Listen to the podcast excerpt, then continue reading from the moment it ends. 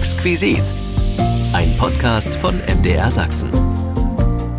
Herzlich willkommen, ich bin Frank Michael Bauer, schön, dass Sie wieder dabei sind. Vorweg will ich Sie noch hinweisen auf unsere Adresse. Bei Fragen und Anregungen können Sie uns gern eine Mail schreiben unter exquisit.mdr.de. Bei mir ist jetzt eine Frau zu Gast, die hat den schönsten Beruf der Welt gelernt und übt ihn nur noch aus purer Freude aus. Das ist ein großer Glücksfall für Schauspielerin Dorit Gebler, die in Moritzburg-Friedewald vor den Toren von Dresden seit vielen Jahren lebt. Wenige Tage Tage vor ihrem 80. Geburtstag hatten wir sozusagen ein Date. Einen Plan B hat es für sie übrigens nie gegeben. Geboren in Plauen lässt sie sich nach der Schule zur Gebrauchswerberin ausbilden, um nur wenig später schnurstracks in Ostberlin an der renommierten Schauspielschule Ernst Busch die Aufnahmeprüfung zu absolvieren. Während des Studiums ist sie voll bei der Sache. Für den Traumberuf lohnt es sich einfach, eine Streberin zu sein, findet sie. Und auch wenn Schauspielerinnen und Schauspieler Schauspieler große Individualisten sind, zählt für sie zum Beispiel am Filmset das überhaupt nicht. Sie ist ein Fan von Teamwork und das macht sie ganz deutlich klar. Viele Schauspieler begreifen gar nicht, dass sie nicht das A und O, sondern ein Teil einer Gemeinschaft sind. Und es hat mich wahnsinnig gemacht, wie überheblich manche Schauspieler so mit anderen umgegangen sind und ganze Szenen versaut haben, weil sie plötzlich laut rülpsten. Ja, das habe ich alles erlebt. Große Namen, wo ich sagte, mein Gott, die glauben, die sind die Götter, aber die eigentlichen sind die, die die Kamera haben. Die Kamera sagt über dich alles.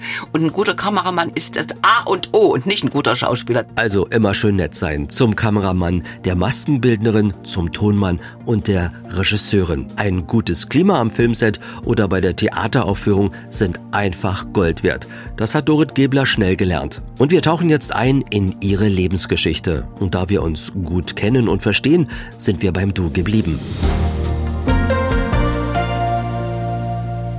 Am 9. Januar 1943 ist Dorit zur Welt gekommen, nämlich in Plauen. Es war ein Samstag, habe ich gelesen. Keine Ahnung. Ja, ich weiß es. Aber es erübrigt jetzt die Frage, wie alt ich werde. Aber ich habe die Zahl nicht genannt. Ich werde 80 und vor meinem 60. hatte ich riesen Respekt, da bin ich abgehauen. Jetzt bin ich eigentlich ganz schön froh, dass ich äh, noch gesund und einigermaßen bei Kräften und bei Stimme das 80. begehen werde. Hm. Warum bist du in Plauen geboren? Keine Ahnung. Deine Eltern haben da einfach gewohnt. Mein Vater war Zahnarzt, meine Mutter hat sich von ihm scheiden lassen. Also ich war drei, als sie sich scheiden ließ. Ja. Und ich habe noch zwei Brüder, einen wunderbaren Jazzmusiker, Maggie Gebler, der ist sechs Jahre älter als ich und der andere, der Gunther, ist acht Jahre älter als ich. Und für eine alleinstehende Frau, die noch dazu vom Ehemann gemobbt wird, war das verdammt schwer, uns drei groß zu kriegen. Aber ich hatte eine wunderbare Kindheit mit ganz viel Truppel, mit viel Arbeit natürlich auch als Kind Kind musste ich ganz viel mit helfen und tun, aber ich muss ganz ehrlich sagen, Chapeau an meine Mutter, die mir später auch sehr geholfen hat bei meiner Karriere. Ich bin zufrieden mit dem, was ich hatte. Wie sah es bei euch zu Hause aus? Hast du noch so Erinnerungen? Ja, wir hatten also zum Beispiel ein ungeheiztes Schlafzimmer mit einem Doppelbett und da haben wir ganze Winterabende verbracht. Mit Handtun hat meine Mutter vorgelesen aus wunderschönen Büchern.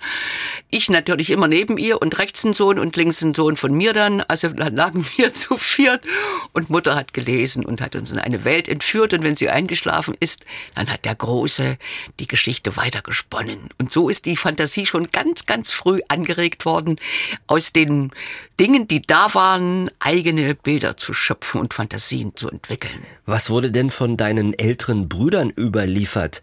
Warst du ein wildes Mädchen? Ne. Ich habe insofern auch mit meinen Brüdern viele schöne Dinge erlebt. Wir, bei uns war ja Schmalhans Küchenmeister und die berühmten Brotmarken, die es damals noch gab, Monat für Monat, die waren schon alle schon weg, die waren schon alle verbucht. Aber die Bäcker und Fleischer, die mochten uns, zu denen wir gingen. Und dann sagten die, am Sohn zu vielten heiraten die oder die haben die in der das und das erwähnt. Und dann sind die drei Geblers losgezogen, der Große mit dem Akkordeon, der Kleine mit der Geige und ich mit meiner Stimme, mit langen Zöppen. Und dann haben wir da eine halbe Stunde irgendwas gemacht und dicke Fleisch- oder Brotbeutel mit nach Hause gebracht. Und so haben wir schon ganz früh angefangen, für das Gemeinwohl unserer Familie zu arbeiten. Gemeinsam waren wir stark. Und ihr habt künstlerisch vor allem gearbeitet. Ja, das ist ja das Schöne, dass ich dadurch auch, weil mein Bruder auch ganz hart gearbeitet hat, also ich meine Saxophonist, äh, Klarinettist, Bläser, also da musste schon ganz schön viel üben und ich habe also von ganz, ganz früh einfach gelernt, dass Fleiß ein ganz, ganz wichtiges Komponent ist, um erfolgreich zu werden. Der liebe Gott schenkt dir eine Gabe, aber dann musst du halt auch dran arbeiten. Und so habe ich also auch mir schon ganz früh äh, in der Schule, als ich das durchgenommen habe, zum Beispiel Goethe oder, oder, oder Schiller genommen, also das Faust, das Gretchen oder Luise Millerin und habe da die Monologe gelernt und mich vor den Spiegel gestellt, wenn ich meine Mutter arbeitete und ich alleine war und habe da die Monologe gesprochen und ja, ich hatte ja kein Publikum, ich habe es auch nie irgendjemand anderen gezeigt, aber um zu sehen, was das ist und es war für mich, es war für mich meine eigene Welt, über die ich manchmal die Hausaufgaben beziehungsweise die häuslichen Pflichten, die mir auferlegt waren, vergessen habe. Und da habe ich auch mal einen kleinen Klaps in Kauf genommen, einfach um, ja, um eben das Gretchen zu mhm. sein, das also äh, ich später dann nie gespielt habe, leider. Der Fleiß hat ja eine Partnerin. Diese Partnerin heißt Disziplin. War die auch vorhanden?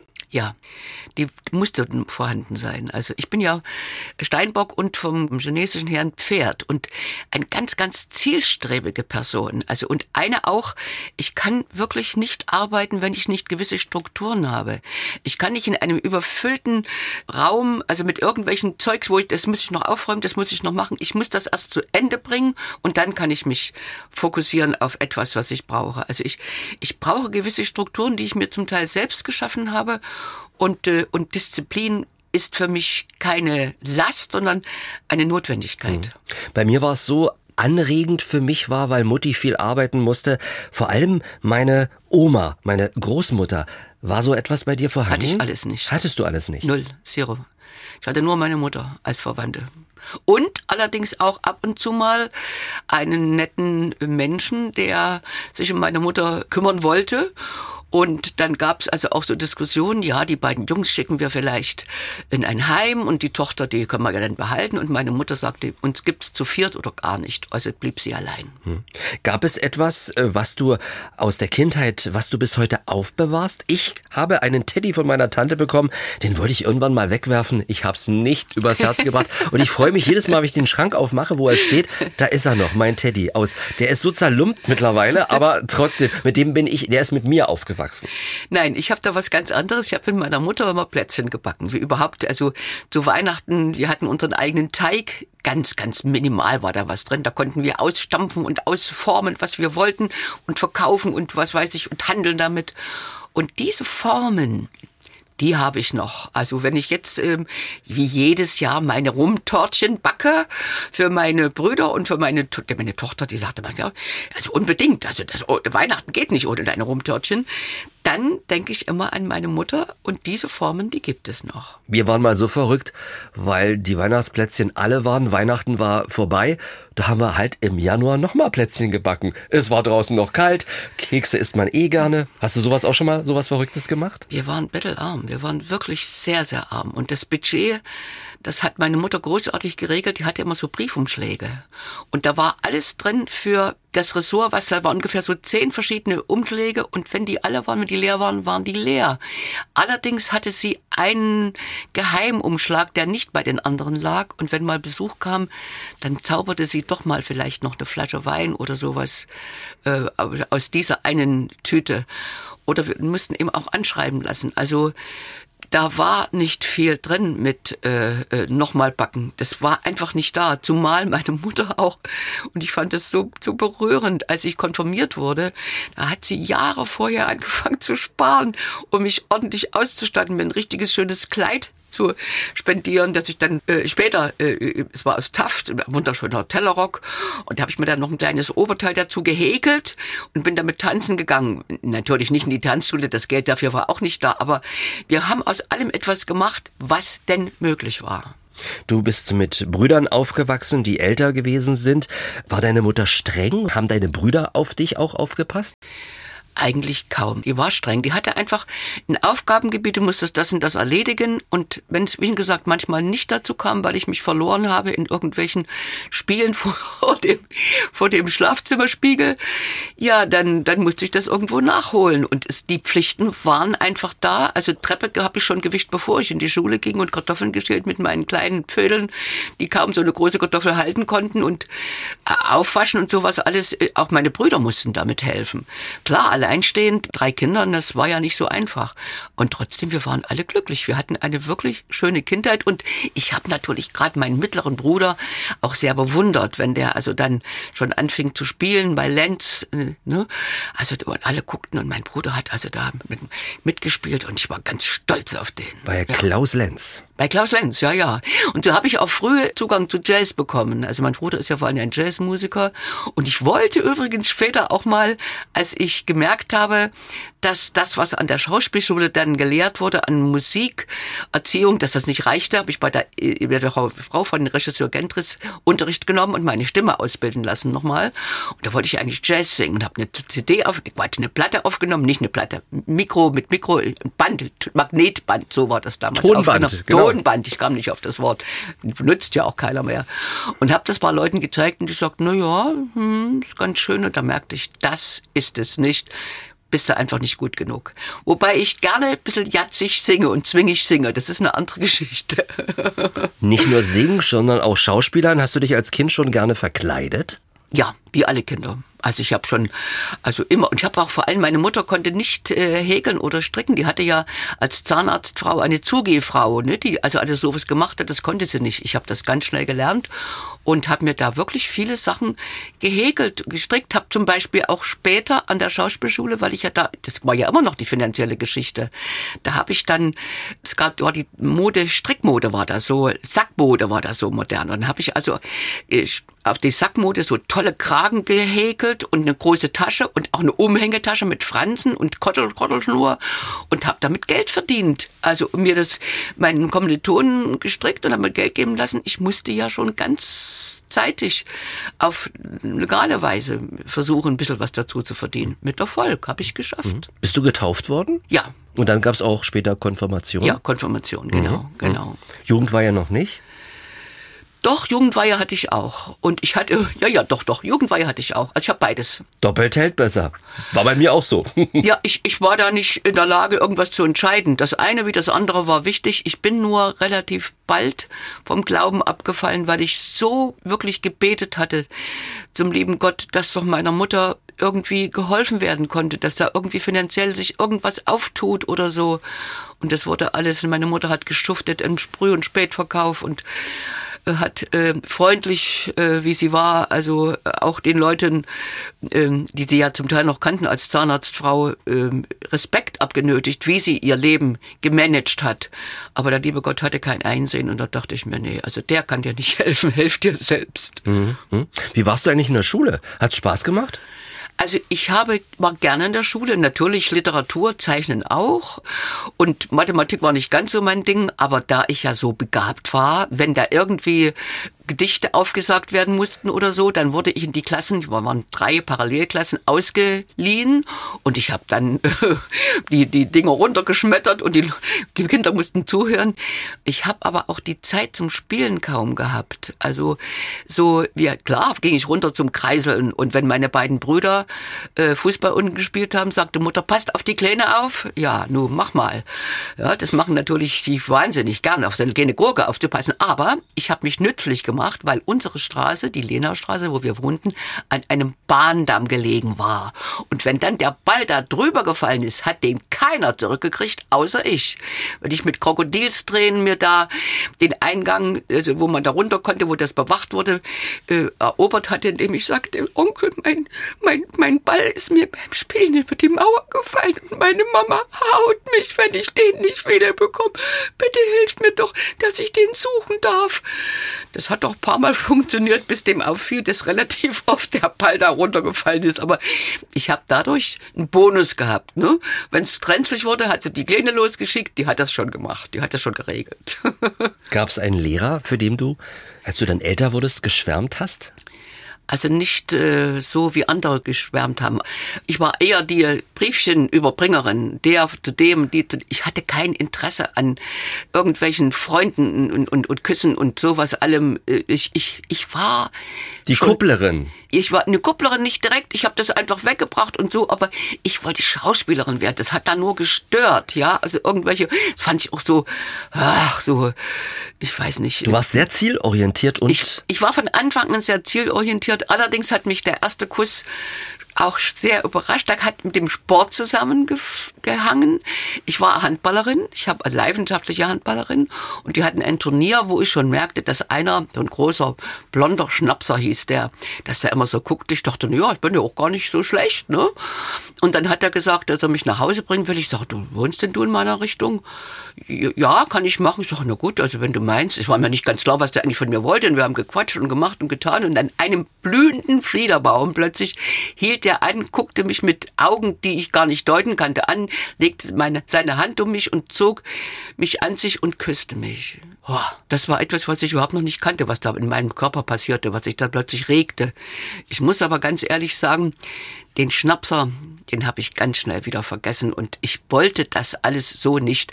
Als ich nach Berlin bin, war ich noch Jungfrau und meine Mutter hatte auch mit 18, meine Mutter hatte auch immer gesagt, also hebte das auf und die war ja sowieso sexuell leider völlig verklemmt und sagt, das ist furchtbar, was da passiert und das heißt, das ist schlimm genug, wenn du das später alles mitmachen musst. Also ich habe da mir nicht allzu viel davon rausgenommen. Meine Welt war immer schon, irgendwann mal auf der Bühne zu stehen und Leute zu begeistern. Schauspielerin zu werden ist, soweit du dich zurück erinnern kannst, war das dein Berufswunsch? Ja. Oder gab es einen anderen? Gab nie einen anderen. Meine Mutter hat nur gesagt, meine Liebe, das schaffe ich nicht, dich da irgendwie zu, zu finanzieren. Und ohne einem Stipendium kannst du nicht leben. Also du wirst einen ordentlichen Beruf lernen und du siehst einigermaßen aus und du wirst heiraten, du wirst sehen. Ich bin Gebrauchswerberin mit Facharbeiterbrief. Und da hat das Schicksal mir einen Weg geebnet. Insofern, zu Messen habe ich nicht nur die Messen aufgebaut und dekoriert alles, sondern ich bin auch mitgelaufen. Ich habe sogar eine kleine Mannequin-Schule bei Bormann Moden in Magdeburg äh, absolviert und bin damit gelaufen. Und da begegnete mir bei einer Show Sabine Lehmann, großes, gutes, aussehendes Model aus Kaput. Dort wohnte die und die hatte, weiß nicht mehr genau, irgendwie gemerkt, dass ich beim Laufen eine besondere Ausstrahlung hatte. Ich war nicht groß genug, ja, aber die Leute sagten, die Kleine und so, die, also ja, sie, die mochte mich. Und dann habe ich mit ihr eben gesprochen und sie sagt, du, wenn du in Plauen lebst, dann wirst du nie Schauspielerin. Ich mache hier ab und zu mal bei der DEFA so ein kleines Fach, ich guck mal, was ich tun kann. Und dann hat sie in der Tat gesagt, du, wenn du zu mir kommst nach kaputt, kannst du wohnen. Ich habe da ein paar Leute, die sind interessiert, den stell ich dir mal vor und so.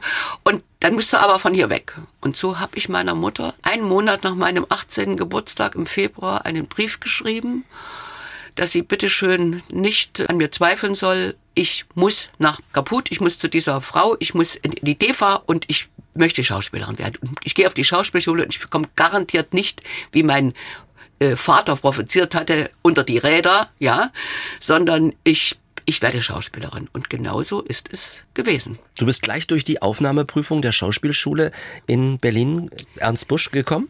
Ja, aber mit Verzögerung. Also ich habe erst mal gewusst, die Sprache. Ich habe ja so noch, also ich habe eigentlich mich bemüht, bemüht, also ordentlich zu sprechen. Aber ich war also halt als Blaue, ne? Und das kannst du ja nicht auf der Bühne machen. Also habe ich auch im Unterricht genommen bei einer Sprecherzieherin in Kleinmachnow und äh, die war auch sehr, sehr lieb zu mir und hat manchmal äh, auch gesagt, hast du schon was gegessen heute? Ja, ja, ja, ja. Und hat sie mir irgendwas hingestellt, weil ich wirklich, ich habe ein kleines Endfamilien, also eine Wochenenddatsche, die durch die Mauer, ja, waren ja ganz viele in Stahnsdorf, Kleinmachnow frei geworden, da habe ich gelebt. Und bei der habe ich aber gemerkt, als ich eben den berühmten Ach neige, du schmerzensreiche Monolog aus dem Faust sprach, dass die mit ganz gerührt kam und sagt, ach, du bist so begabt. Und dabei habe ich, wie man es in Schauspielerjargon sagt, outriert. Ich habe das also nur wegen der Sprache irgendwie äh, pathetisch gemacht. Und dachte ich, nee, die kriegt nicht mit, wann du falsche Töne hast. Mit der kannst du nicht weitermachen. Ich muss auf die Schule. Weil die auch in der DEFA sagten, komm, du hast ja jetzt schon einige Sachen gemacht und äh, ja, wir, wir können dich vielleicht auch fördern. Ich sage, nix ist, ich gehe auf die Schule, habe mich dort vorgestellt und bin sofort mit meinen drei Johanna Johannas angenommen worden. Ich hatte mir nämlich den Kopf gesetzt, Johanna von Dark zu sprechen. Und zwar die Johanna der Schlachthöfe von Brecht, von Anouilh und von äh, Schiller. Also dreimal Johanna und drei verschiedene Szenen und das hat sie schon interessiert und auch begeistert, dass eine 21-Jährige sich da so viel, war ich da schon 21, 19, 20, nee, 20. Ich war ja erst mal eine kleine Weile unterwegs so, ne?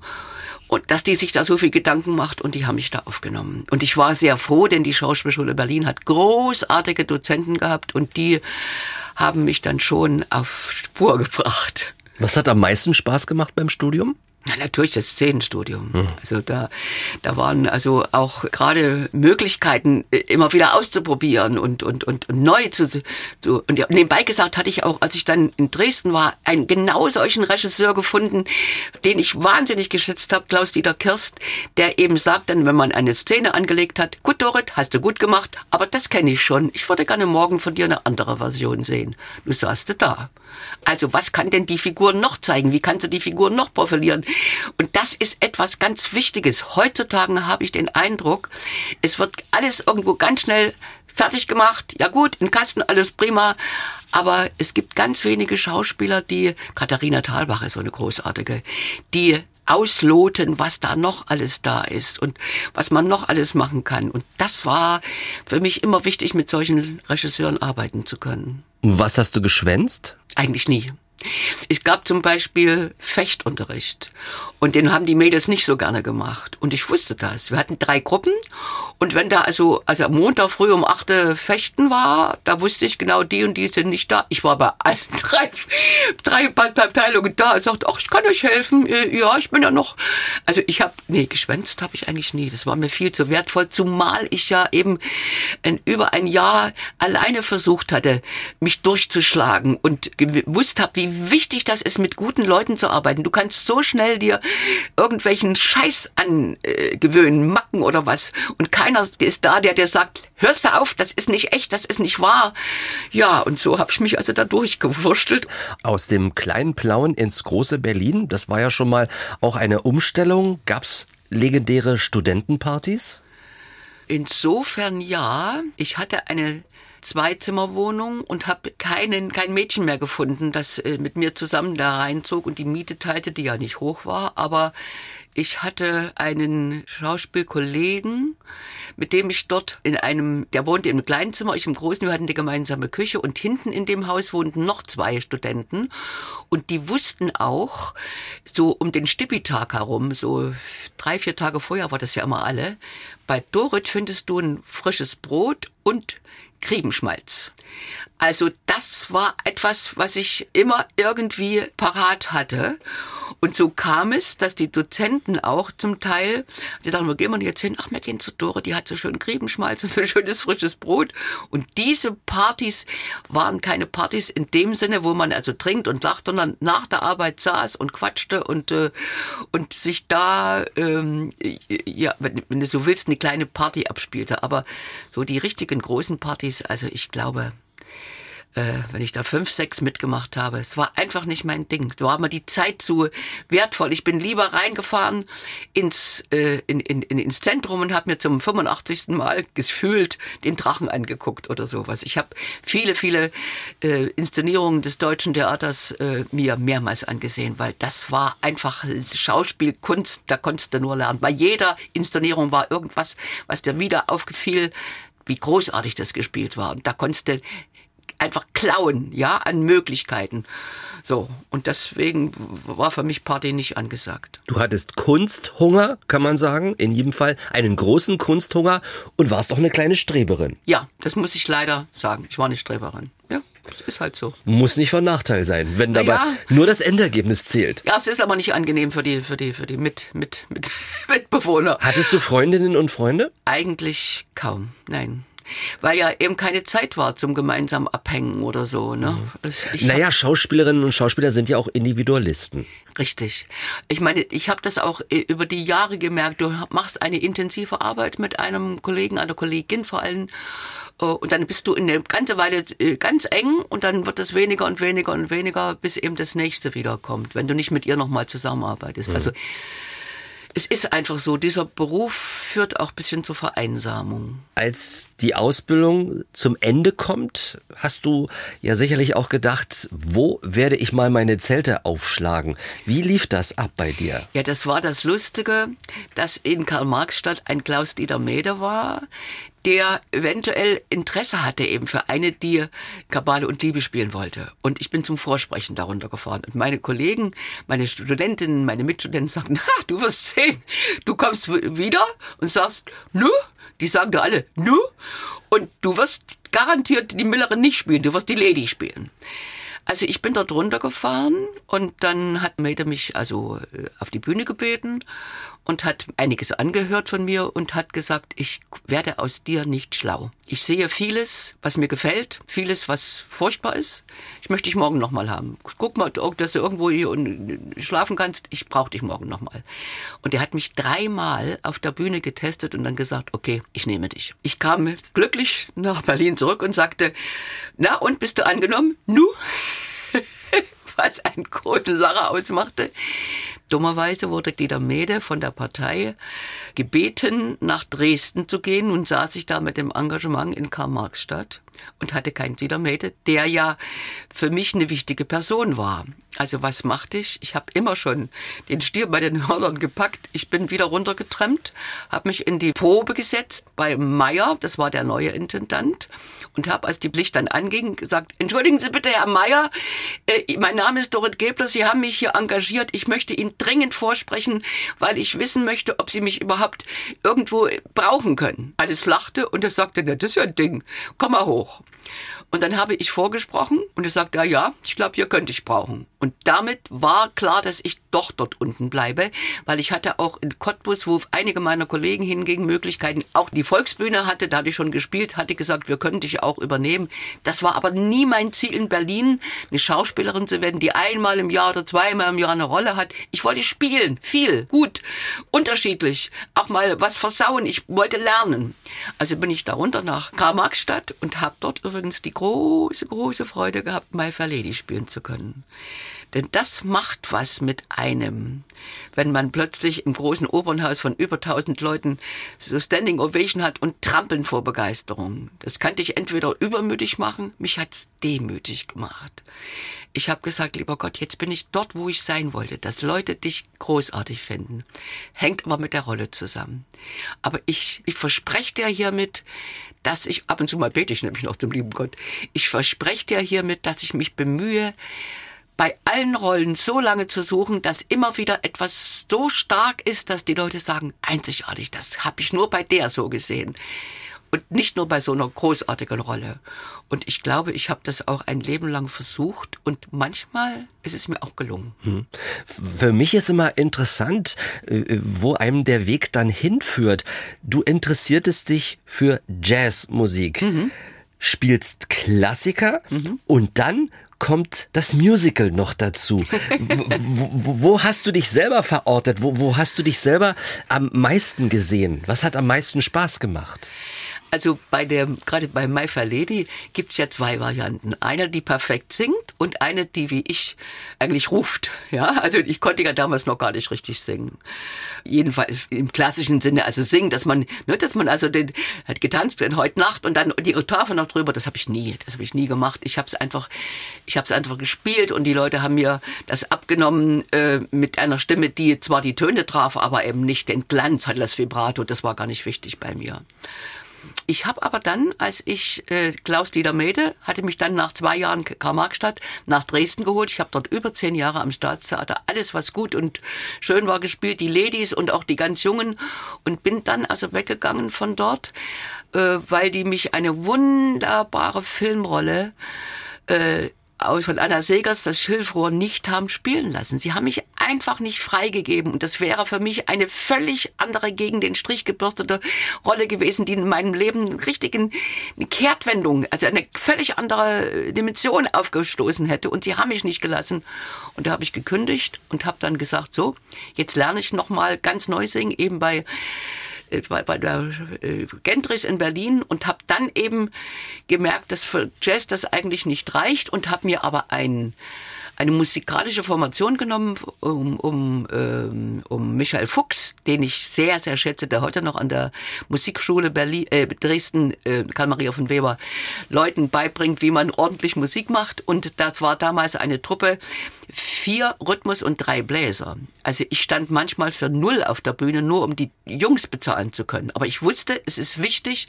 Und der Michael Fuchs hat auch mir manchmal gesagt, so, ich habe den Blues geschrieben, lern das mal, morgen will ich den mit dir auf der Bühne singen. Dann habe ich also da nach der Trompetenschule, Trompetenschule von Kapa gelernt, wie man das eigentlich macht und so.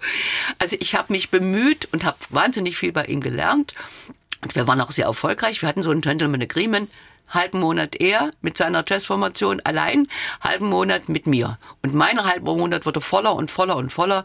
Das ging so weit, dass dann eines Tages Michael sagte, Dorit, ich löse die Formation auf.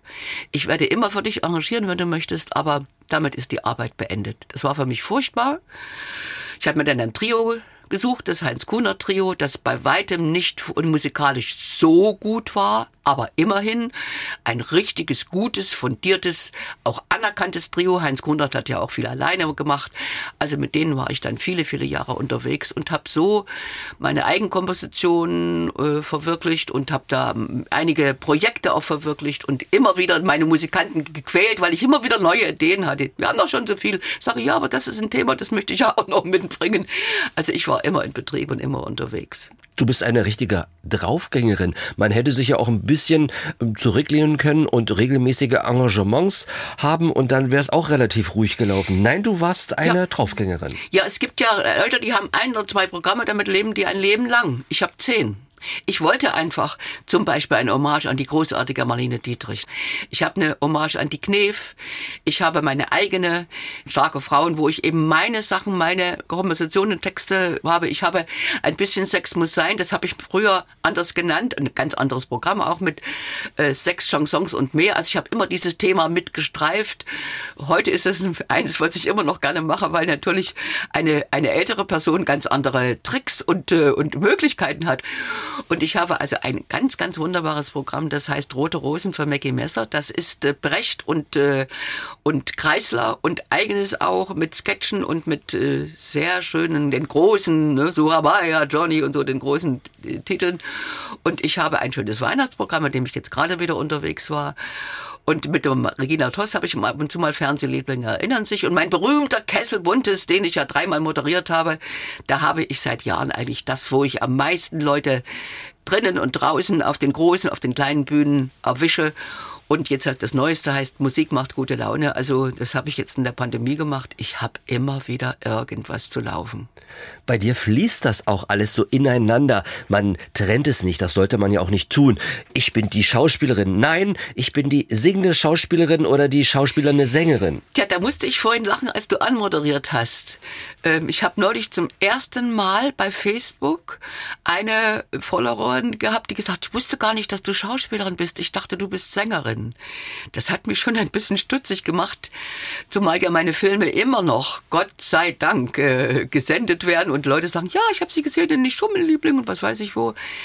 Ich bin eine Schauspielerin, eine, die singt. Ich würde mich nie anders bezeichnen, weil für Sängerinnen, also so wie Helene Fischer das macht und die für die ich sehr sehr viel Respekt habe, wie die ihre Shows aufbaut und das ist für mich wirklich modernes Entertainment, ja. Aber das bin ich nicht. Ich bin eine, die von Herzen gerne Leute glücklich macht und mit ihnen singt und mit ihnen auch gemeinsame Dinge erlebt auf der Bühne. Aber Sängerin, ich habe Schauspielerin gelernt und ich spiele meine Lieder. Ja, du spielst und singst dazu. Ja, richtig. Das, genau erkannt. das bringt's auf den Punkt. Wie, wie kam das eigentlich damals mit der DEFA? Bist du angesprochen worden oder äh, bist du hingegangen? Nein, nein, nein, nein, nein, Sabine Lehmann. Das war, das war die Frau, die hatte ja kleines Fach. Models wurden ja öfter mal also gebucht. Die Frau ne? aus Kaput. Aus Kaput, die gut, die gut aussehenden. Ja, und die hat mich da einigen Leuten vorgestellt und ja, und dann ist das also aufgefallen, dass die auch ein bisschen Talent hatte. Die, die, die, die Däne Sechsin. weil das möglichst nicht sprechen lassen. ja. Und ich habe zum Beispiel bei Rudi Kurz Tempel des Satans, da kam ein Gespräch mit mir, der Regisseur, und dann hatte ich einen Drehtag und habe ihm gesagt, dass ich also gerne an die Schauspielschule möchte, weil ich gemerkt habe, das ist wichtig. Und da sagt er, wie lebst du so? Und habe ich ihm das erzählt, sagt er, du kommst morgen wieder. Aus einer Rolle wurden zwölf Drehtage zu 120 Mark. Das konnte ich drei Monate von leben. Ja, das ist, ich habe mir das erarbeitet und kleines Fach, habe meine Mutti dann nachgeholt in, nach Stahnsdorf, mein kleines Häuschen. Und die hat dann manchmal, wenn ich also so eine einzige Stunde nur zwischendurch hatte, mir die Haare gebürstet und mir das alles neu zurechtgemacht, dann bin ich wieder los an meinen Bus gefahren, hatte mir ein Fahrrad gekauft, ein zusammengebasteltes, was auch ganz schnell wieder kaputt ging, um von Stahnsdorf zur DEFA zu radeln. Das habe ich nur fünf, sechs Mal gemacht, da war das Ding kaputt. Aber ich habe da kleines Fach oder eben Kleindarstellerei gemacht, um mein Leben zu finanzieren.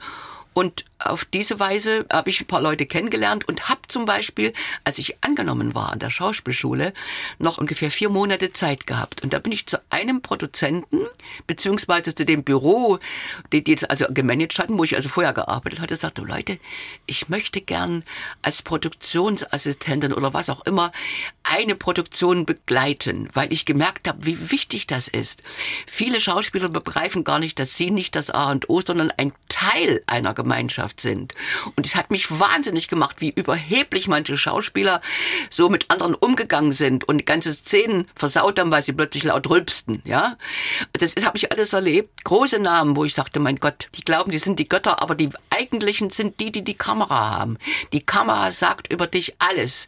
Und ein guter Kameramann ist das A und O und nicht ein guter Schauspieler. Der kann dich vernichten durch schlechtes Licht und der kann dich groß machen. Der kann dich, der, Sachen, die du gar nicht sagen musst, die zeigt die Kamera. Und ich möchte da mitmachen. Und so habe ich einen Kinderfilm als Produktionsassistentin gemacht.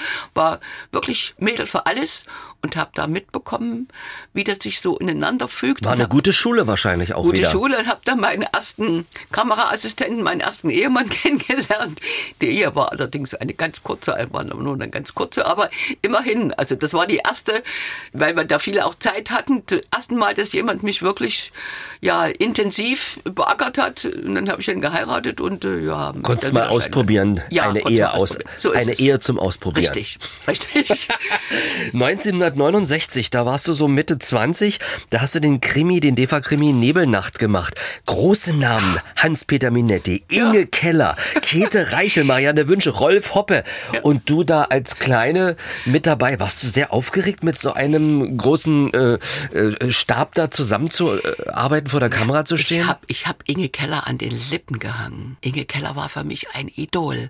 Und es ist übrigens jammerschade, dass die leider auf der falschen Seite groß war. Die haben die ja alle, wie uns alle fallen lassen.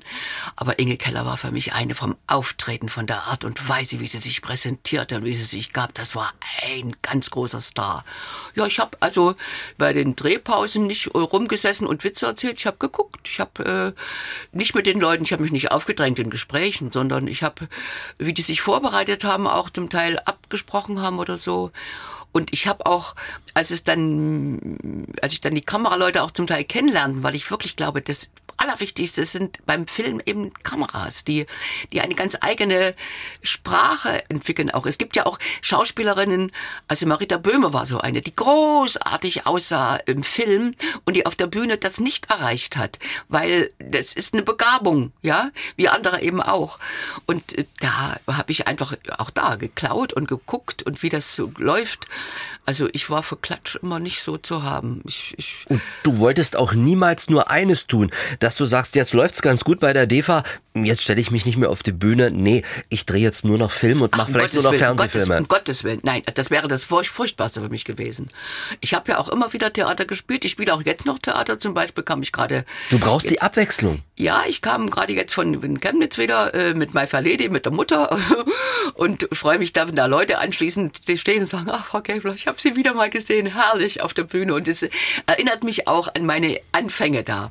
Und ich habe also Jedermann in Potsdam mitgemacht und ich habe mit dem wunderbaren Herbert Köfer zehn Jahre lang Köfers Komödientenbühne auf allen Bühnen der, der ehemaligen DDR rauf und runter gespielt und äh, habe auch da bei diesem großartigen Komödianten nicht nur bemerken konnte, wie dieser Mann Pausen setzt, wie der Pausen vorbereitet, wie der die hält. Das war mir immer als schnelllebige, temperamentvolle Person schwierig. Pausen waren ein, ein Fiasko und Köver sagte immer, Pausen, Pausen, Dorit. Ich habe es dann geschafft. Er kam zu meinem Ein-Personen-Stück nach Cottbus in die Premiere und sagte anschließend, jetzt, mein Mädel, hast es gepackt. Aber das habe ich alles von ihm gelernt. Und ich habe auch heute noch, ich bin an der Bühne und höre, was die kleine Leisa macht und kam dann zu ihr, als sie einmal ganz wunderbar wirklich gesucht hat, nachdem es grün, so grün, ja, und habe gesagt, heute habe ich zum ersten Mal von dir richtig gemerkt, wie du das Verwundern, das du hattest. Was? Du hast zugehört? Sag, natürlich, ich höre immer zu. Und seitdem komme ich manchmal und sage, du warst heute das oder das und die freut sich, dass ich das auch beobachte. Das macht mir viel mehr Spaß, als über das neueste Rezept von irgendeiner Gurkensuppe zu reden. Du bist keine Sängerin, aber hast trotzdem mehrere Schallplatten schon während der DDR-Zeit bei Amiga veröffentlicht. Wie kam es dazu? Das ist ja auch nicht so alltäglich gewesen. Ist das ein Zufall gewesen? Wolltest du das? Bist du da ständig an die Klinke gegangen? Ich bin ja sowas von stolz darauf. Wer kann das schon? das ist doch wirklich was Außergewöhnliches ja, das gewesen. Stimmt. Und das habe ich Martin Hartwig zu verdanken. Martin Hartwig war einer der Bosse vom Rundfunk und hatte, es gab ja damals so eine Mündelgeschichte, ja, wo sich also große Leute Künstler nahmen als Mündel und sie förderten und sie begleiteten und das war so einer. Der hat mir auch das wunderbare Schwipslied geschrieben, ein, wie sagt man, First Take, also der ist mit mir ins Studio, für den ganzen Musikanten hat gesagt, Streichorchester, ähm, äh, also ich, Rundfunk, Rundfunk, Tanzorchester war das, glaube ich. Ich kann es nicht ganz Siegfried genau May, sagen. Ne? Also jedenfalls ganz viele Leute mit großartigen Instrumenten und sagte, wie habt ihr Dorit Gebler, Schauspieler Schauspielerin und die singt aber auch und ich sage, wir machen mal alles fertig. Es kann durchaus sein, es wird ein First Take. Ich wusste gar nicht, was das damals war. Und dann habe ich das Ding runtergemacht, alle klatschten wirklich und haben mich beglückwünscht und das war alles. Also ich wurde nicht nochmal wiederholt. First äh, Take äh, heißt ja, also, die erste Aufnahme ist gleich die fertige gleich Aufnahme. Die fertige, was ja. ja sehr selten ist, ja. Das passiert ja nicht allzu oft. Und er hat dann einige Sachen für mich geschrieben und hat auch äh, mit mir gearbeitet an bestimmten Dingen. Also ich habe ihm wirklich eine ganze Menge zu verdanken. Leider gibt es den schon lange nicht mehr. Tja, so ist das. Jeder muss mal gehen. Auch Marlene Dietrich ist schon lange nicht mehr da. Dorit Gebler ist von der Schauspielerin immer fasziniert gewesen. Vor allem hat sie auch bewundert, dass die Dietrich versucht hat, trotz der vielen Arbeit und des immer im Scheinwerferlicht stehens, sich um ihre Tochter zu kümmern. Trotzdem hatte sie ja manchmal Gewissensbisse. Und Dorit, wie war das bei dir mit Blick auf deine Tochter und deinen Sohn?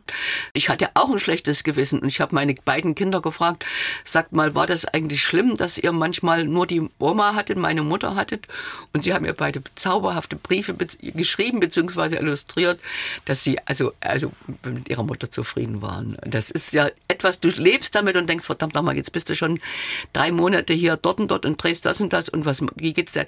Als mein Sohn mich zum ersten Mal nicht mehr erkannt hat, habe ich bitterlich geheult. Als ich nach Stahnsdorf kam und meine Mutter äh, ihm sehr, sehr lieb betreut hat und plötzlich, hm, wer bist denn du? Oh.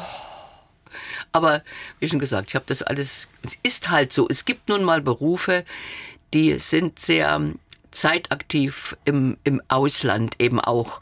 Und da ich wollte jetzt gerade die Stefanie Stumpf, die ja mit meiner Tochter auch gespielt hat, äh, auch erlebt es auch, dass ihre, ne, sie hat mal eine Nanny und sowas und ihre Mutter und ihr Vater, ja, machen da mit und ihre Tochter wird auch nicht immer ihre Mutter haben, aber sie bemüht sich, wie die ganze Familie, ihr etwas zu geben, was ein Kind braucht und ein Kind braucht nicht täglich die Mutter, finde ich. Bei MDR Sachsen im Ostmagazin Exquisit ist Dorit Gebler zu Gast. Der Anlass ist eine runde Zahl, aber Zahlen sind äh, Schall und Rauch, so genauso wie Namen mitunter. Ähm, deine Karriere ist noch nicht zu Ende, aber bis hierhin bist du zufrieden mit dem, was du machen konntest, mit dem, was dir widerfahren ist? Ja, ich bin dankbar und glücklich. Ich habe großartige Bühnen bespielt. Dresden ist schließlich eine, wirklich eine richtig gute Theaterbühne. Ich habe großartige Filme gemacht. Stunde der Töchter ist nach wie vor ein Film, auf den ich sehr, sehr stolz bin. Und dreimal Kessel Buntes zu moderieren, hoch zu Rost zum Teil und mit Tigern von Leutzinger zu arbeiten und äh, mit einer Boa Constrictor zu tanzen und äh, so zu moderieren, schön, dass die Leute sagen, ja, ich erinnere mich und das war doch toll und so. Also ich habe in meinem Leben so viel Glück gehabt.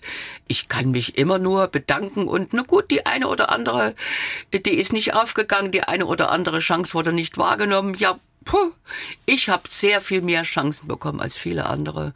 Und ich bin wirklich sehr, sehr dankbar für das, was ich habe und dass ich noch mein Publikum habe, was immer dezimierter wird, weil da immer mal wieder eine Seele losfliegt und nicht mehr da ist, freue ich mich auch. Und ich freue mich natürlich auch, dass gerade wenn ich mal unterwegs bin mit Jazzleuten, die ja zu jüngeren Leuten, äh, jüngere Leute kommen, dass die Töchter dann sagen, du, ich war jetzt bei Pasternak oder so und habe die Dorit Gebler gehört, die kennt, Mutti, die kennst du doch, komm, wir gehen mal zu einem Abend von ihr. Da bin ich dann natürlich stolz. Ich weiß, dass das Publikum von mir ausstirbt, aber ich sterbe ja auch langsam aus. Also 80 ist eine wunderbare Zahl und ich glaube 90 werde ich nicht mehr. Ich bin damit zufrieden und ich äh, finde diese Erde wunderschön, auch wenn sie im Moment so kompliziert ist. Und, äh, und hoffe sehr, dass ich noch ein paar schöne Begegnungen, Momente mit meinem Publikum haben kann und mit meiner Familie noch glücklich viele Jahre ja, in meinem kleinen Friedewald leben werde. Gibt es denn noch so etwas wie einen großen Traum, der vielleicht noch in Erfüllung gehen könnte, sollte? naja, das Theater fehlt mir schon. Ich würde schon gerne noch mal eine schöne große Rolle spielen. Also normalerweise sagt man ja immer, wer My Fair Lady spielt, muss auch Hello Dolly spielen. ich weiß nicht, ob ich das körperlich noch richtig gut hinkriegen würde mit dem Tanzen und sowas alles, aber ja, wenn da irgendwer käme und mir eine richtig gute Rolle anbietet, ich ist ja nicht so, dass ich keine mehr angeboten bekomme, aber die sind meistens so, dass ich eben äh, nach meinem Ein-Personen-Stück in Cottbus in der Theaternative vor fünf Jahren, dass ich da gespielt habe, dass ich äh, dann frei, auch zum Teil mit meinem Trio Swing Friends zusammen, dass ich äh, dieses Niveau nicht wieder verlassen möchte für irgendwelche nicht ganz so äh, schönen Aufgaben. Also irgendeine kleine Rolle in irgendeinem kleinen Stück würde ich nicht unbedingt haben wollen. Mhm. Also wenn, dann muss es schon was werden, wo man sagt, musste gesehen haben, Dorit Gebler spielt die sowieso, ja, wo man nochmal einen Akzent setzt und sagt, ja, war eine gute Schauspielerin. So, Punkt. wenn mir das nicht gelingt oder nicht be be begegnet, na, dann sollte es eben nicht sein. Du bist eine Frau, die eine Macherin auch ist. Du hast dich nie gehen lassen, du hast selber Ideen gehabt, du hast dich ausprobiert, hast deinen Weg gefunden, Kinofilme, Fernsehfilme, Musiktheater, Musical, Schallplattenaufnahmen, Singen vor Publikum oder auf Platte. Was ist 1989 passiert? Wie bist du über diese Klippe der Wände rübergekommen? Naja, ich habe schon sehr, sehr bald gemerkt, dass erstens das Publikum endlich mal ihre Originale sehen wollte. Original, also die wir waren nicht mehr so gefragt. Ich hatte ein Casting für einen Mehrteiler und hatte auch einen ziemlich positiven Bescheid bekommen von den Leuten, die sie mir gedreht haben in Köln. Und dann wurde gesagt äh, von der ziemlich betrübten Aufnahmeleiterin, es tut uns wahnsinnig leid, aber unser Redakteur hat gesagt, wir können doch keine No-Names für Hauptrollen nehmen. Die kann eine kleine Rolle spielen. Wir haben aus dem Osten, bitteschön, die sollen unsere kleinen Rollen spielen, aber wir werden doch für unser Publikum nicht, also völlig unbekannte Leute mit Hauptrollen besetzen. Das war für mich das Signal zu wissen, dieser Weg ist erstmal zu. Also, meine Band konnte ich auch nicht mehr bezahlen, weil das ja, also mein Trio, das habe ich aufgelöst. Also beziehungsweise gesagt, Leute, ich kann nicht mehr. Und habe erst mal ein bisschen mit in der Gaststätte meines Mannes, in der Linie 6, mitgeholfen, einige Dinge äh, einzurichten, zu regeln. Ich habe dann dort einen Dietrichabend gemacht, der aber viele Jahre lief. Jeden Donnerstagabend gab es Marlene mit dem Erfolg, dass manchmal Mitternacht Leute kamen und sagten, Dorit, singst du uns noch mal Lilly Marlene? Ich sage, das ist ein Nachtbar. Nein, nein, nein, nein, bitte. Und wir wollen kommen, da können wir nicht. Dann habe ich gefragt, die anderen, können wir das? Ja, dann wurde das Licht ausgemacht. Ein blauer Scheinwerfer war noch da und ich sang Lilly Marlene. Also das in einer Nachtbar, ja. Also, und dann habe ich langsam wieder angefangen, mit Halblebigs zu arbeiten, wo ich sonst immer live äh, mit Leuten äh, auf der Bühne stand, habe die aufgenommen, wieder mit Michael Fuchs und zum Teil auch mit sehr, sehr gute Sachen mit Wilfried Peetz in seinem Studio in Großköris und habe dann meine Programme aufgebaut und so ist es eigentlich in der Regel geblieben bis heute. Was fasziniert dich an Hildegard Knef? Diese Unmittelbarkeit, mit der diese Frau Leben lebte dieses bewusst in Fallen stolpern und nicht, wie viele, kann ich dahin, was muss ich machen? Wie, nein, die lernt einen Mann kennen, verliebt sich in den und sagt, ja, meine sehr verehrten Damen und Herren, David Cameron, David Cameron, und so tut Und dass der Mann noch verheiratet war, das war ja zwar klar, aber jetzt gehört er doch zu ihr und damit war die ganze Karriere wieder mal gefloppt. Diese Hilde Knef hat ähm, mit Leib und Seele gelebt und hat also einfach die, die, diese, diese Bremse, die manche haben, Vorsicht und äh, lass meinen Berater, ich kann mir jetzt so nicht, der Berater wird das schon machen. Nein, sie hat einfach das, was auf sie zukam, immer in vollen Zügen genossen und dann abschließend gemerkt, ups, ups, ups, das war ja wieder scheiße. Also, Ohne das, Rücksicht auf Verluste. Ohne Rücksicht auf Verluste. Anders als die Dietrich, die da sehr viel vorsichtiger war. Das hat mich schon begeistert. Außerdem hat sie großartige Lieder. Also nicht nur, die sie selber geschrieben hat, also sowas, ich habe mich so an dich gewöhnt. Oder äh, am liebsten singe ich ja mit Guten Morgen, Paul. nicht nur, weil ich ihren Paul von Schell, ihren dritten Ehemann kenne, sondern das hat also so, das hat sowas, ja. Also die hat so, so schöne Lieder gehabt und hat ja bis spät die auch gesungen und hat die großartig interpretiert und ja, und wenn sie also Rote Rosen mit einer, mit einer, mit einer Rockformation gesungen hat in einem irren Extra Outfit, breit, ja. Extra breit. Das ist alles die Knef. Eine, eine schillernde, eine bunte, eine großartige Persönlichkeit mit Macken. Verdammt nochmal, die dürfen auch große Stars haben. Was ist denn eigentlich deine größte Macke? Oh, da triffst du mich jetzt auf. Du hast keine. Nein, nein, nein, nein, natürlich. Ich habe ganze Menge, sicher. Frag mal meinen Mann. Aber ich meine, was Macke angeht, der sagte mal, die, die, die Leute arbeiten gar nicht so gerne mit dir, wenn du mal irgendwo deine Noten mitbringst oder so mit einer großen Veranstaltung. Ja, weil ich mit den Leuten, mit den Technikern zum Beispiel einen Ton festgelegt habe und sage, da seid ihr bitte leise ja, drei Titel. Und den Titel möchte ich gerade, äh, ich habe einen wunderbaren Titel, der heißt Wenn der Wind sich dreht. Das ist einer meiner schönsten und größten Titel, wo ich einen Vers allerdings nur geschrieben habe. Den Rest hat ein Hamburger geschrieben. Und, aber wenn ich dann sage, bitte, das möchte ich gerne leise haben und die ziehen die volle Pulle rein, dann bin ich anschließend eben sauer und sage, Leute, ich sag das doch nicht umsonst. Ich möchte die Lautstärke gedimmt haben, dass die Leute plötzlich sagen, oh, ich muss mich anstrengen, noch mehr zuzuhören. Das ist ein Vor Vorgang, wo sie plötzlich sehr viel aufnahmebereiter sind und die Worte ganz anders in sie eindringen können als mit lauter Musik. Es ist nicht Musik, es ist das, das Wort ist das Wichtige. Und wenn immer das versaut, bin ich sauer. Und das habe ich dann immer auch gesagt. Also nicht einfach abgenickt. Deswegen ist auch für mich immer wieder, für mich, ich kann auf meinem, wenn ich meine Veranstaltung mache, kann ich meinen Ton so ziehen, wie ich will. Und wenn es eben wichtig ist, dann bereite ich das Lied vor und singe es ganz Lili Marleen wirst du nie laut von mir hören. Das ist eins, wo du wirklich frieren musst bei dem Lied, wenn du das hörst. Und, und die andere, dieses andere, wenn der Wind sich dreht, da kommen so viele Leute dann anschließend und sagen, kann man das auf CD kaufen? Ja, sage ich, das kann man, weil es eins ist, das sich berührt, das die Zeit Dinge anspricht und sagt, und der Mut auch macht und sagt, wenn du weißt, dass du ein Teil einer Gemeinschaft bist, dann bitteschön, geh auf die Gemeinschaft auch zu und versteck dich nicht, sondern sorge dafür, dass man dich als Gemeinschaftsteil auch wirklich wahrnimmt und dann wird, werden sich viele Dinge regeln. Hast du was von einer Diva? Auf der Bühne höchstens. Ansonsten überhaupt nicht. Überhaupt nicht. Ja, nee. nee. Ich bin einer, die ansprechbar ist und die, die auch äh, sich nicht scheut, Dinge für ihre Fans zu machen, wo andere sagen, das mache ich doch nicht. Nee, nee, nee, nee. Wenn die mich bitten um irgendwas oder so und ich auch Briefe kriege, dann, dann schreibe ich immer was Schönes mit dazu oder so. Und meine Autogrammbriefe werden weniger, aber immerhin noch ganz wunderschöne dabei. Und dann schicke ich das los und freue mich. Nee, ein Diva, also das Nein, das bin ich nicht, das wollte ich auch nie sein. Was ist deine beste Eigenschaft? Bist du ein Kumpel? Ich bin kein Kumpel. Äh, dazu habe ich zu wenig äh, Zeit, die ich mir für Kumpel und Freundschaften nehme. Also meine beste Eigenschaft ist, glaube ich, schon meine, meine Zielstrebigkeit. Wenn ich jemand verspreche, etwas zu machen, dann mache ich das. Selbst wenn es schwierig ist. Also dann zu sagen, na, es hat doch nicht so geklappt und da ist das und das und das. Nee, das ist nicht mein Ding. Sag ich, Moment mal, das, das und das und das. Wie kann man denn das aus dem Weg räumen? Dann rufe ich jemand an, sage, du, ich habe da ein Problem, kannst du mir da helfen? Und wenn jemand mich anruft und sagt, du, ich habe da ein Problem, kannst du mir helfen, dann helfe ich denen, ja. Also insofern dieses auch Wissen, dass man als Künstler Menschen ein Stückchen Auszeit bescheren kann.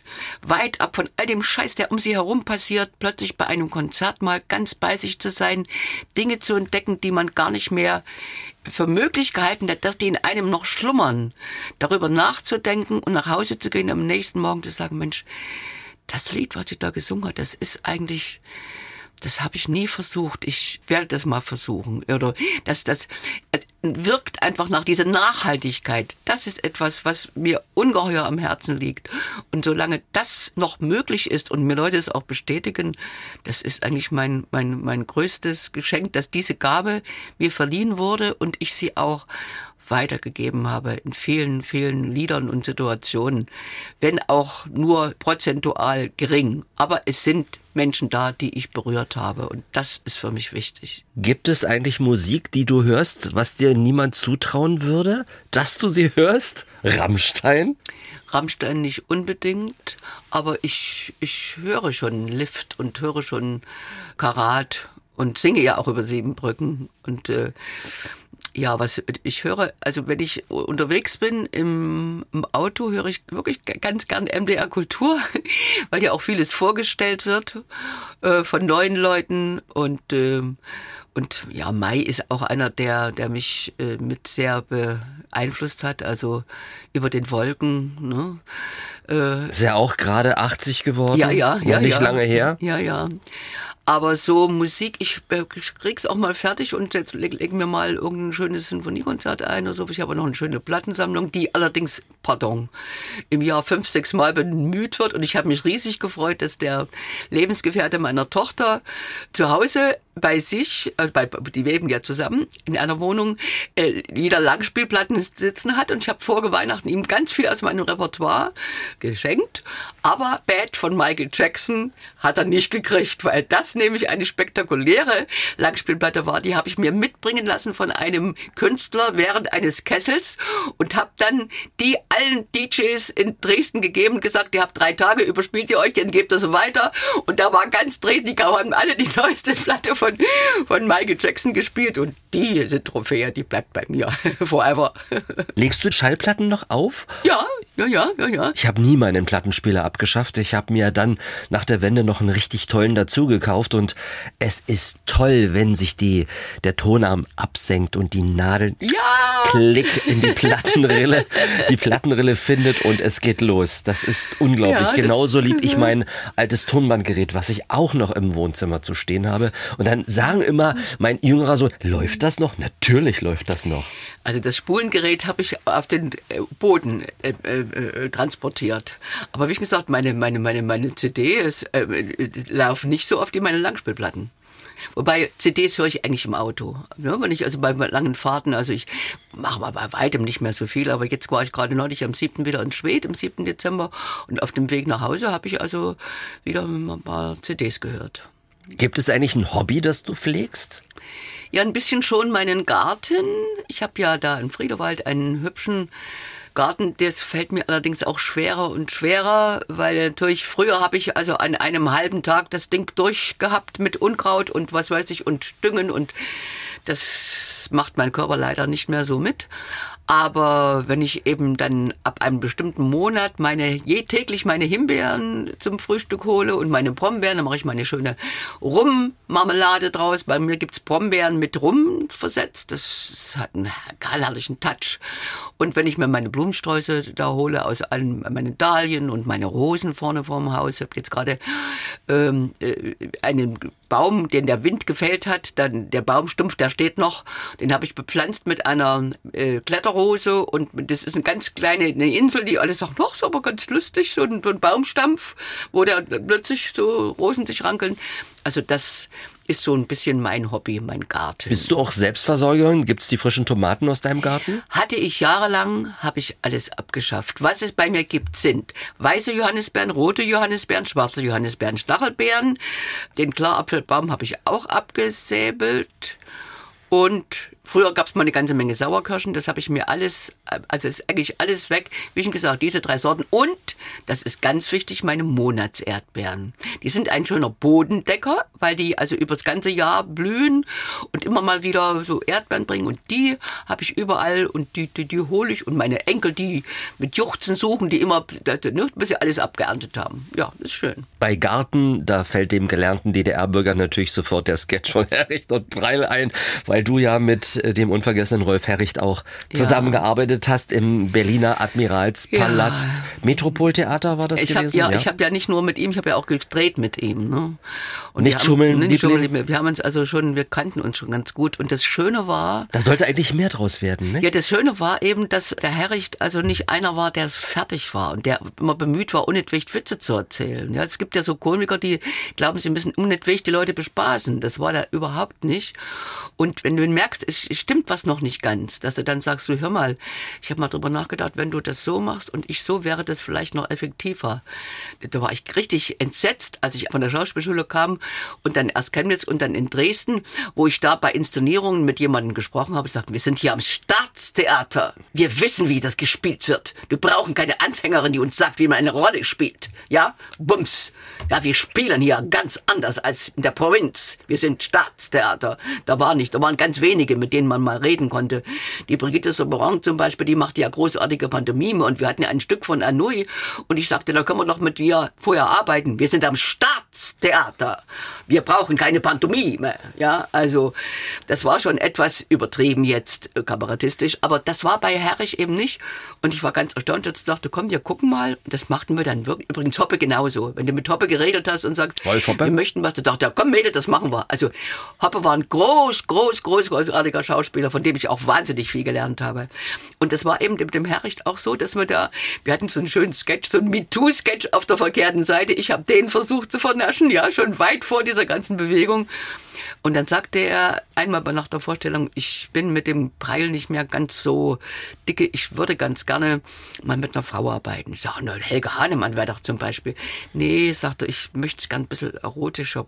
Sagte, hättest du Lust mit mir? Ich sage, mein Gott, du überreichst mich aber jetzt sehr. Das ist ja was völlig anderes. Könnte ich ja meine ganzen Aktivitäten, muss ich ja da ein, einäschern. Das würde ich mir schon mal überlegen. Sagte, ich kann auch noch nicht loslegen. Ich habe noch eine, muss mit meiner, Krankheit, muss das noch in den Griff kriegen. Aber wenn ich wieder, wenn ich wieder gesund bin, können wir mal drüber reden. Und Der hat ja große Herzprobleme, ja. Und dazu kam es eben dann nicht. Ich weiß auch nicht, wie, wie ein Leben da ver, ver, verlaufen wäre. Ja, ob mir das wirklich Spaß gemacht hätte, das weiß ich nicht. Aber du hättest, du hättest es als Draufgängerin ausprobiert. Ich hätte es ausprobiert. Aber der entscheidende Faktor, auf den ich wirklich Wert lege, wäre da nicht aufgegangen oder berücksichtigt worden. Mit Herrich konntest du wunderbar blödeln und lachen und dich frei lachen, aber berührt haben dich die Sketche ja nicht. Und wichtige Erkenntnisse für dein Leben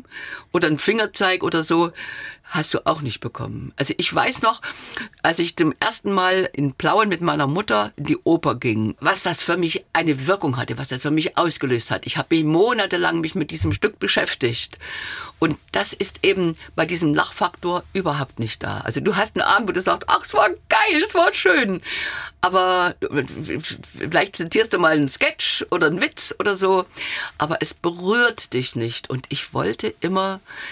diesen Faktor unbedingt haben, Menschen zu berühren. Das war eine ganz, ganz wichtige Antriebsfeder. Du hast jetzt acht Jahrzehnte so auf dem Buckel.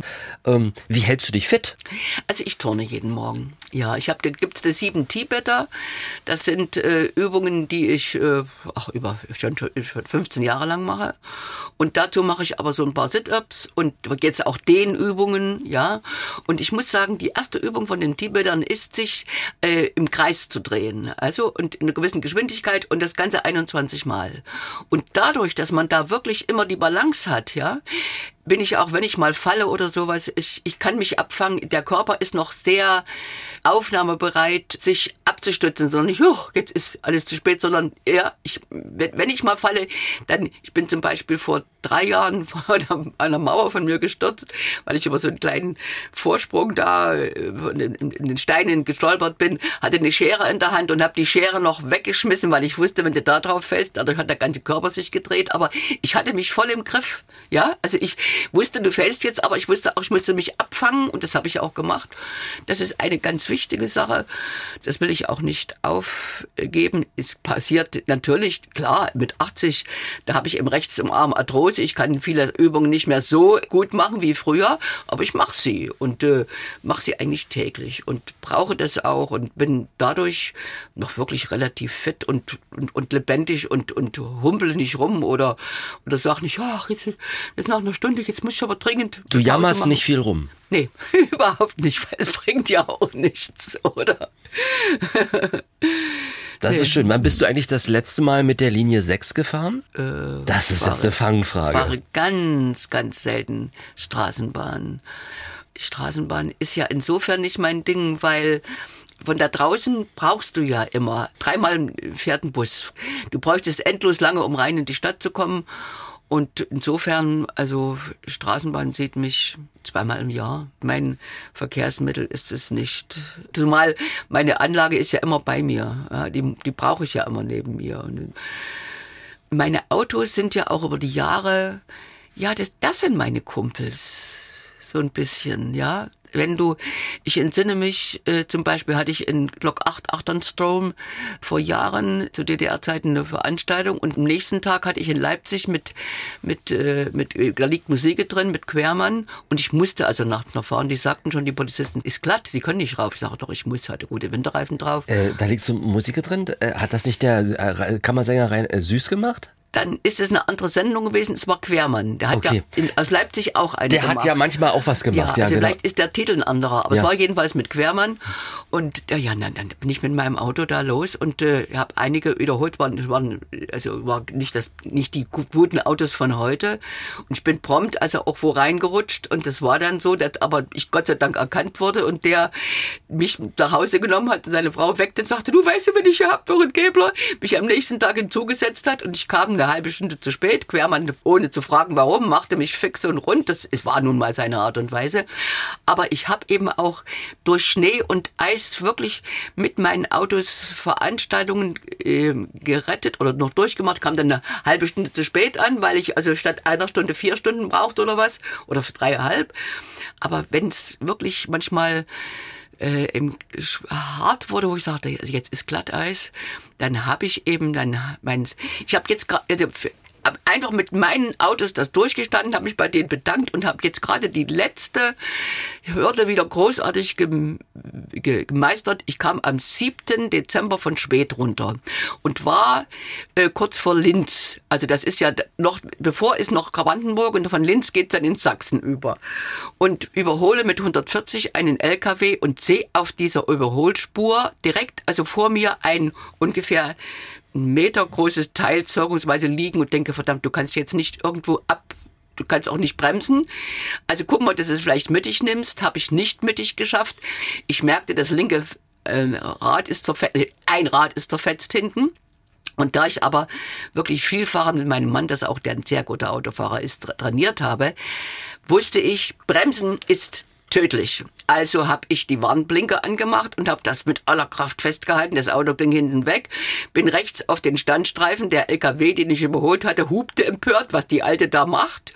Bin noch bis Linz gefahren und hatte dann die Polizei angerufen, dass da was Schlimmes liegt. Und es war eine von einem LKW gefallene Kralle sozusagen, die die Reifen hält, wenn die irgendwo, also du, du, du, du, vorne ungefähr so 30 Zentimeter groß und dann nach hinten abfallend und über die bin ich gedonnert. Und da dachte Mit 140? Ich, ja, und da dachte ich, mein Gott, ähm, danke mein Auto und danke auch nach oben, dass ich über Jahre wirklich, also mein Auto so im Griff habe, dass ich nicht sage, oh, jetzt weiß ich nicht, was ich machen soll. Und dann immer Ruhe, Ruhe und halt dein Hand, Lenkrad schön fest und dann werden wir mal sehen. Und gebremst habe ich nicht, der hat sich dann, ist dann ausgerollt. Also ich habe den dann Abfahrt runter und habe dann angerufen, ja.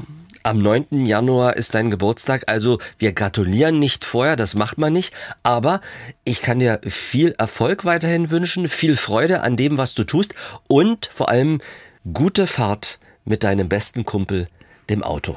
Das hast du aber lieb gesagt. Das gebe ich weiter. das werde ich bei der nächsten Fahrt weitergeben. Ich arbeite ja nicht mehr so viel. Aber ich denke mir, ein paar schöne Veranstaltungen werde ich schon noch machen. Aufhören habe ich einfach keine Lust. Ich habe einfach keine Lust, nur noch mich um meinen Garten zu kümmern oder um Reisen. Ich, ich, ich bin einfach eine, die gehört auf die Bühne, finde ich. Und du hast bestimmt auch keine Lust, groß Geburtstag zu feiern. Richtig, richtig. Also mein Mann hat das ganz liebevoll vorbereiten wollen und hat schon Leute angesprochen und ich habe ihn wirklich gefragt, aber nach 40 Jahren er nun nicht, nicht langsam weiß, was er von der Frau geheiratet hat. Und nun hat er wieder alle ausgeladen? Alles. Wir haben alles liquidiert. Echt? Habt ihr Ja. wirklich gemacht? Ich bin am 9. in Teneriffa. Ich habe dort eine kleine Ferienwohnung zusammen mit der Familie von Karl-Heinz auch gemietet und äh, wir bleiben bis Ende Februar. Kommt zurück zu einem Konzert von Ina Müller in Nürnberg. Ina Müller. Ja, die, die mag ich Ist auch ja- wahnsinnig. ist ja das ist toll. eine tolle Frau. Ja, eine tolle, ja. Und übrigens auch so ein kleines bisschen unter der Gürtellinie manchmal, wenn man so sagt, ja. Das, das ist äh, die einen so, die anderen so. Ja, ist so. Mhm. Sie macht's großartig. Übrigens habe ich ein, einen Schnipsel von ihr, den benutze ich jetzt gerade wieder bei der Weihnachtsfeier. Da ist ein Mann, der sich besonders deppig benimmt, ja. Und dann singe ich dann drauf. Wo sind die einfachen Männer hin? Die schlichten Gemüter mit dem kräftigen Kinn, etwas unterbemittelt, aber groß und adrett, die nicht ganz so helle sind, aber echt gut im Bett. Spielen die wirklich? Spielen die wirklich? Spielen die wirklich? Alle Fußball. Stina Müller. Übrigens brauchte ich eine ganze Weile, um mitzukriegen, dass es ein wirklich, das kann ich jetzt mal allen, falls jemand also auf der Bühne jung und arbeitet und so wie in meinem Job. Es ist tödlich, sich nur mit den Männern zu verbinden. Du musst dich erst mit den daneben sitzenden Frauen verbinden durch kleine Zeichen, durch ein Zwinkern oder durch äh, erstmal Kontaktaufnahme mit ihr und dann kannst du den Mann anmachen. Ja, die muss wissen, dass du mit ihr zusammen über diesen Mann herziehst und nicht mit diesem Mann nur irgendeine Beziehung aufbaust. Das habe ich aber ganz bald begriffen und das ist dann mir auch, auch gelungen. So hast du die Frauen auf deiner Seite. Natürlich, es- ich bin ja kein männerfressendes Etwas, obwohl das manchmal nachgesagt wurde, aber ich, ich, ich wollte immer, dass wir zusammen Spaß haben. Alle. Das war unser Podcast mit Vollblutschauspielerin Dorit Gebler. Und sie denkt auch nicht mit 80 ans Aufhören. Ich bin Frank Michael Bauer. Vielen Dank für Ihr Interesse. Die nächste Folge von unserem Exquisit-Podcast gibt's in einer Woche. Wenn Sie Fragen oder Anregungen haben, schreiben Sie bitte wie immer eine Mail an unsere Adresse exquisit.mdr.de. Exquisit, ein Podcast von MDR Sachsen.